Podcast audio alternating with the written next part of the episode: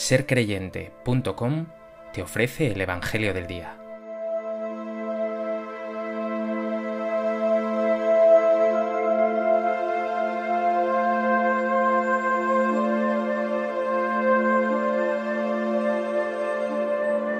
Del Evangelio de Lucas. En aquel tiempo, María se levantó y se puso en camino de prisa hacia la montaña a una ciudad de Judá. Entró en casa de Zacarías y saludó a Isabel. Aconteció que en cuanto Isabel oyó el saludo de María, saltó la criatura en su vientre. Se llenó Isabel de Espíritu Santo, y levantando la voz, exclamó, Bendita tú entre las mujeres, y bendito el fruto de tu vientre. ¿Quién soy yo para que me visite la madre de mi Señor? Pues en cuanto tu saludo llegó a mis oídos, la criatura saltó de alegría en mi vientre.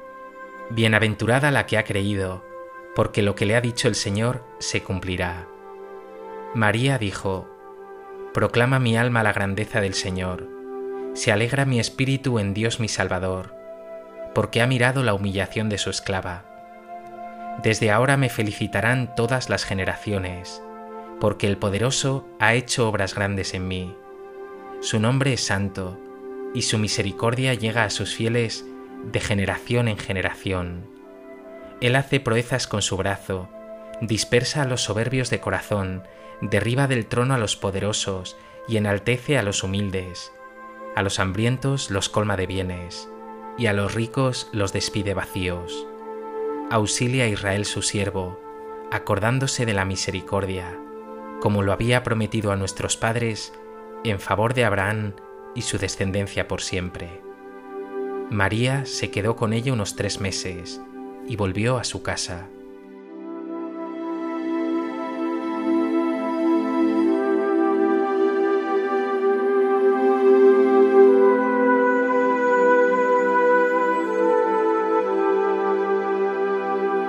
Hoy, 31 de mayo, último día de este mes dedicado a la Virgen, la Iglesia celebra la fiesta de la Visitación. María, la Madre del Señor, se pone en camino para visitar a su prima Isabel, madre de Juan Bautista, que por una gracia de Dios espera también un hijo, a pesar de su esterilidad y su vejez. Dos mujeres bendecidas gracias a su fe en el Dios que todo lo puede.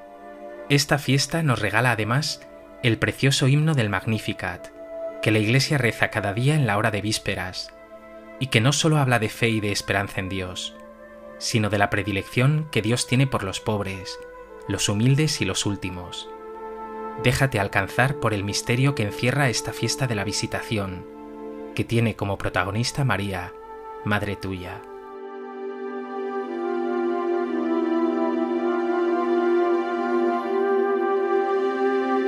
A propósito de esta fiesta de la visitación y del Evangelio de Lucas que nos ofrece, me gustaría compartir contigo tres reflexiones. En primer lugar, fija tu mirada en María. Ha recibido el anuncio del ángel Gabriel, ha concebido por obra del Espíritu Santo, y podía haberse quedado embelesada con lo que Dios ha hecho en ella, acariciándose el alma, más aún con una noticia de ese calibre.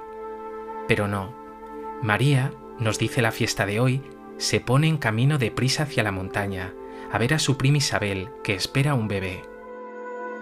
Cuando Dios actúa en el corazón humano, no es para dejarlo parado o embobado, sino para generar un movimiento de salida de sí y de servicio y de entrega a los demás. Dios ha tocado el corazón de María y eso le mueve a salir en busca de su prima Isabel. Dios también te ha tocado y te ha llamado a ti, y no quiere que te escondas en tu intimidad, sino que te pongas en camino como María y sirvas con generosidad a tus hermanos. Por eso pregúntate, ¿Sientes que Dios te pone en movimiento? ¿De qué manera sirves a tus hermanos?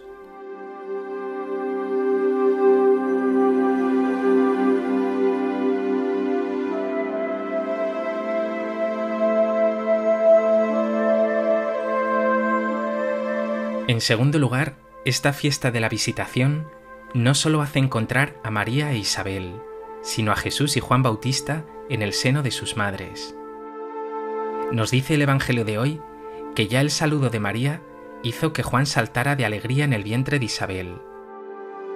María también se llena de gozo en el Señor y proclama exultante, Se alegra mi espíritu en Dios mi Salvador.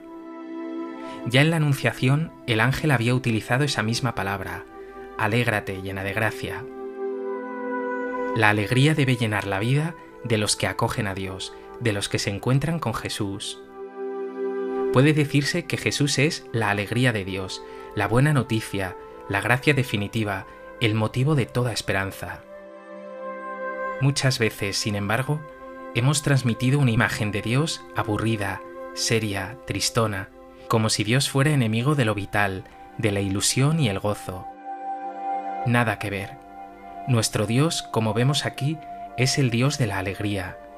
Cuando Dios actúa en el mundo, cuando Dios actúa en ti, la alegría lo llena todo.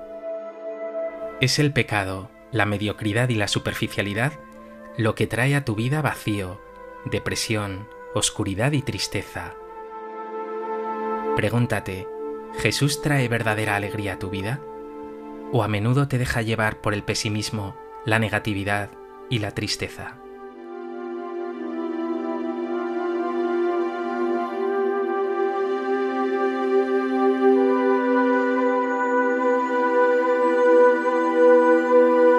En tercer lugar, quiero fijarme en ese bellísimo cántico del Magnificat que nos ofrece el Evangelio. Y aunque podían resaltarse muchas cosas, quiero fijarme solo en dos ideas. Primero, la palabra misericordia, que en este breve texto se repite en dos ocasiones. Su misericordia llega a sus fieles de generación en generación. Auxilia a Israel su siervo, acordándose de la misericordia. Se ha dicho con mucha razón que el nombre de Dios es misericordia. Nuestro Dios actúa siempre de modo misericordioso y compasivo. Y es este mismo amor por nosotros, este cariño y esta ternura, esta misericordia infinita con nosotros, sus hijos queridos, lo que le ha llevado a idear una locura increíble, hacerse uno como tú, para caminar a tu lado, amarte, sostenerte y planificarte, y para dar la vida por ti hasta el final.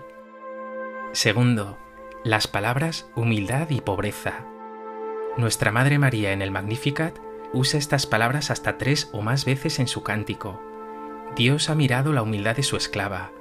Él enaltece a los humildes. A los hambrientos los colma de bienes. Dispersa a los soberbios de corazón, derriba del trono a los poderosos, despide vacíos a los ricos. Es increíble el Dios que se revela en las palabras de María. No es un Dios elitista, de los poderosos, de los ricos, de los puros. Como dice María, es un Dios grande y poderoso, que se fija en la humildad, en los pobres, en los hambrientos, en los últimos, en los que tienen puesta en Él toda su esperanza.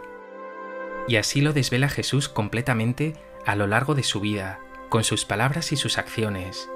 El ojito derecho de Dios son sus hijos más necesitados, que se saben pobres, que esperan todo del amor y la misericordia de Dios. A ellos es a quienes se da en abundancia, como a María, pobre y humilde de corazón. Pregúntate, ¿eres tú de esos pobres y humildes que esperan todo de Dios? ¿O más que humilde, te consideras autosuficiente?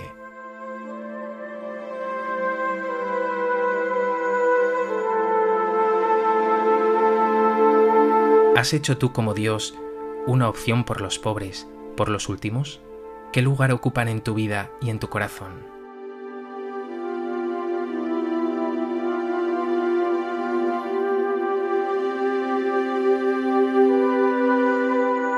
Pues que esta fiesta, este Evangelio, este precioso texto del Magnificat, te hagan salir de ti mismo hacia los otros, te llenen de alegría y te abran a la misericordia de Dios que se da a los humildes y a los pobres. Virgen María, hoy te digo como Santa Isabel, bendita tú entre todas las mujeres. Hoy te pido, visítame tú también a mí, bendíceme con tu presencia. Yo quiero cantar contigo que el Señor ha hecho también obras grandes en mí. Ayúdame, Madre, a reconocer la acción portentosa de Dios en mi vida, a tener un corazón humilde como tú, a saberme pobre y necesitado, y a llevar alegría y solidaridad a mis hermanos.